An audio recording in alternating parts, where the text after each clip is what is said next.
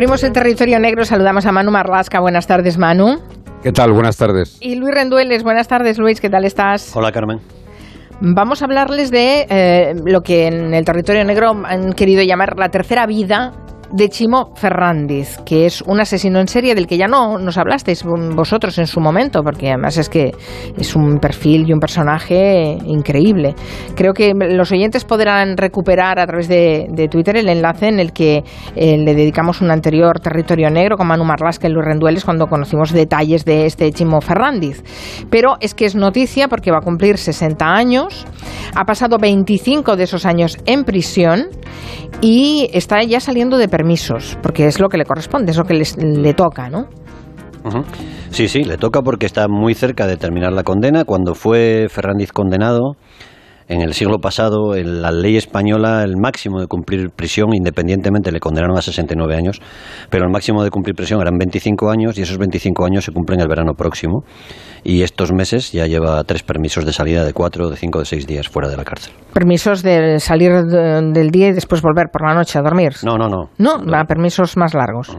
Sí, varios días fuera en un piso. Ahora, explicaremos el régimen de ese, de, ese, de ese, tipo de proyectos de ONGs que ayudan a, mm. presos a volver a, la libertad. Bueno, está considerado Chimo Ferrandiz, para que vean de quién estamos hablando, eh, el asesino en serie más inteligente de España, el más encantador y muy parecido a los que vemos, por ejemplo, en las series norteamericanas, que no mm. entiendo muy bien por qué que nos parecen y nos seducen esos asesinos en serie, ¿no? Hay quien, dice, hay quien ha llegado a decir que era lo más parecido que hemos tenido, era el Ted Bundy ibérico, para entendernos, ¿no? El Ted Bundy por, por todo el encanto que tenía, la atracción que, producía, ¿no? Joaquín Ferrandiz Ventura, que este es su nombre completo, es cierto que era alguien encantador, era alguien atractivo, educado, era, bueno, pues el yerno que toda suegra quisiera tener prácticamente. Fue agente de seguros, que además fue nombrado empleado del mes, por ejemplo, el mismo mes que ya se dedicaba a cazar mujeres por la provincia de Castellón en los años 90 del siglo pasado. Ferrandiz es, o seguirá siendo, me imagino, un tipo brillante con un cociente intelectual de 120, que es un 30% más o menos superior a la media, y también fue un tipo sin, sin esos desarraigos, esas historias familiares tremendas que vemos en otros criminales, en otros delincuentes, sino que él fue un joven sin problemas, siempre muy apoyado por su madre, incluso después de cometer, cuando era muy joven, su primer delito, una violación, porque Ferrandiz, antes que asesino en serie, fue un violador. O sea, que estamos hablando de un chaval eh, muy agradable, eh, muy, muy, muy majete, que no tienen detrás una historia truculenta de nada, pero que sin embargo es un, es un delincuente, porque ya desde muy joven comete esa primera violación que creo que fue en el 89, ¿no? Sí, lo condenaron entonces a 14 años de cárcel, solo cumplió 6. Mucha gente pensaba entonces en Castellón que tenía que haber sido un error, que la chica, la víctima, de 18 años, se había inventado aquella historia. Chimo no daba el perfil de violador, se decía, ¿no? Tenía éxito con las chicas, tenía éxito social. Su madre lo apoyó, salió en programas de radio, recogió firmas, llegó a escribir incluso una carta a la víctima insultándola.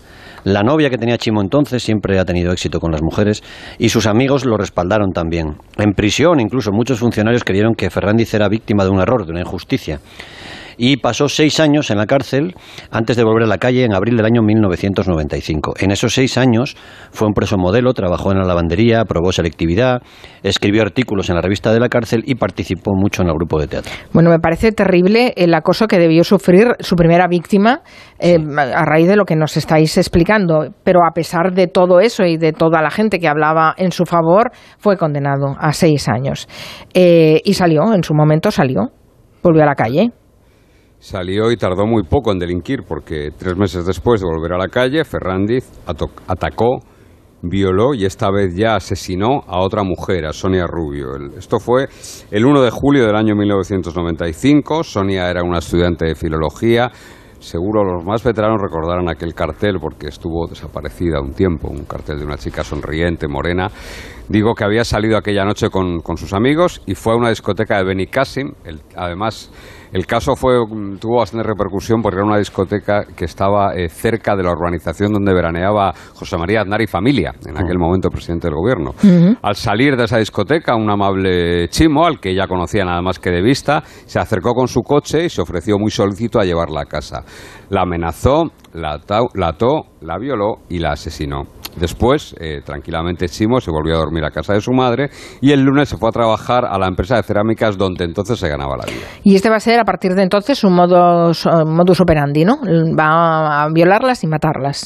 Sí, va a hacerlo con tres mujeres más a las que, por desgracia, eh, y a diferencia del caso de Sonia, que te decía Manu de la movilización y las fotos y las manifestaciones, a esas tres mujeres casi nadie las va a echar de menos. Chimo vio toda la movilización que se formó buscando a Sonia y decidió buscar víctimas más fáciles. Ya hemos dicho que es un, asesino muy inteligente. Las víctimas más indefensas para un asesino en serie son, son las prostitutas. Así se subieron a su coche tres mujeres que se ganaban la vida en una zona conocida como La Raya las tres eran adictas a la heroína, las tres tenían vidas durísimas y Chimo acabó sucesivamente con las vidas de Mercedes Vélez, Natalia Archelós y Francisca Salas, todas ellas menores de 30 años cuando las mató. A todas las estranguló y luego abandonó sus cuerpos en una zona de acequias que se llamaba Bora Riu. Mm. ¿Y los cuerpos de esas mujeres y el de Sonia Rubio fueron descubiertos?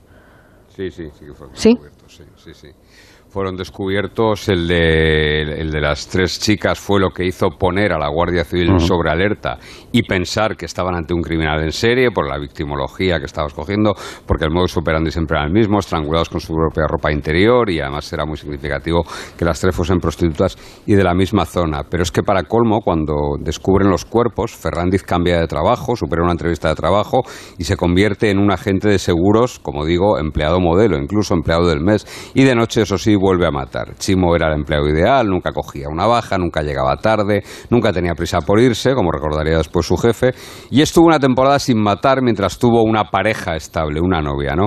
Y también, y esto es el motivo verdadero por el que dejó de matar, y, esto sí que habla de su inteligencia, estuvo una temporada sin matar porque había un inocente en prisión acusado de tres de sus cuatro asesinatos, ¿no? Claudio Alba, un camionero, fue acusado de tres de esos cuatro asesinatos, pero en julio de 1996 atacó y mató a otra mujer llamada Amelia Sandra García, una chica de 22 años, y dejó su cadáver en una zona de onda.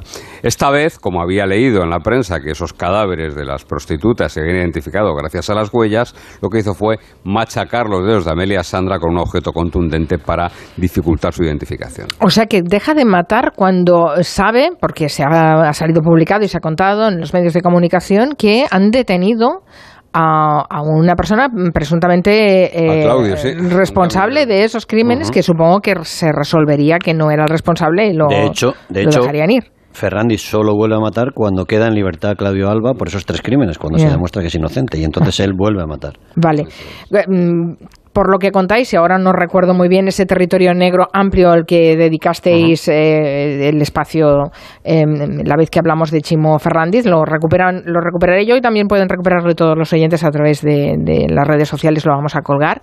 Eh, claro, em, em, ha cambiado de trabajo, las víctimas están desconectadas unas de otras, es una persona que no ha despertado ninguna sospecha salvo esa, esa primera condena, ¿no?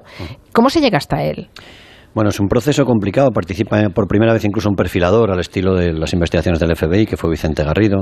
Se utiliza el círculo de cáncer por primera vez. Sí, se utilizan muchas cosas muy nuevas. Y él ataca a dos, a dos chicas más que sobreviven. Una porque hay mucha gente cerca, es una salida de una discoteca. Y otra que es ya la que lleva la pista definitiva. Hay guardias civiles vigilándole cuando, está, cuando ataca a la última. Le detienen le juzgan, le condenan. Actualmente sería condenado a prisión permanente revisable, pero entonces, en, aquellos años, en España el límite son 25 años de prisión. Le condenan a 69 años, pero cumplirá 25 este verano. Para que se vaya acostumbrando a esa vida en libertad, está teniendo ya algunos de esos permisos que hablábamos de salida, de cuatro o cinco días, fines de semana, en los que se va de la que ha sido su casa en los últimos 25 años, la cárcel de, bueno, los últimos años, la cárcel de Herrera de la Mancha, en la provincia de Ciudad Real. Lleva ya tres permisos a partir de septiembre en los que no ha protagonizado que se sepa ningún incidente.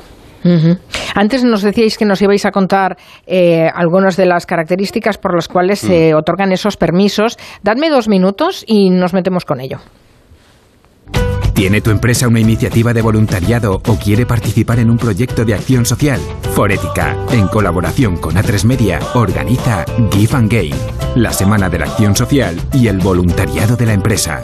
Del 12 al 20 de diciembre, entra en foretica.org e inscríbete. La oportunidad de mejorar la calidad de vida de las personas en tus manos. Únete.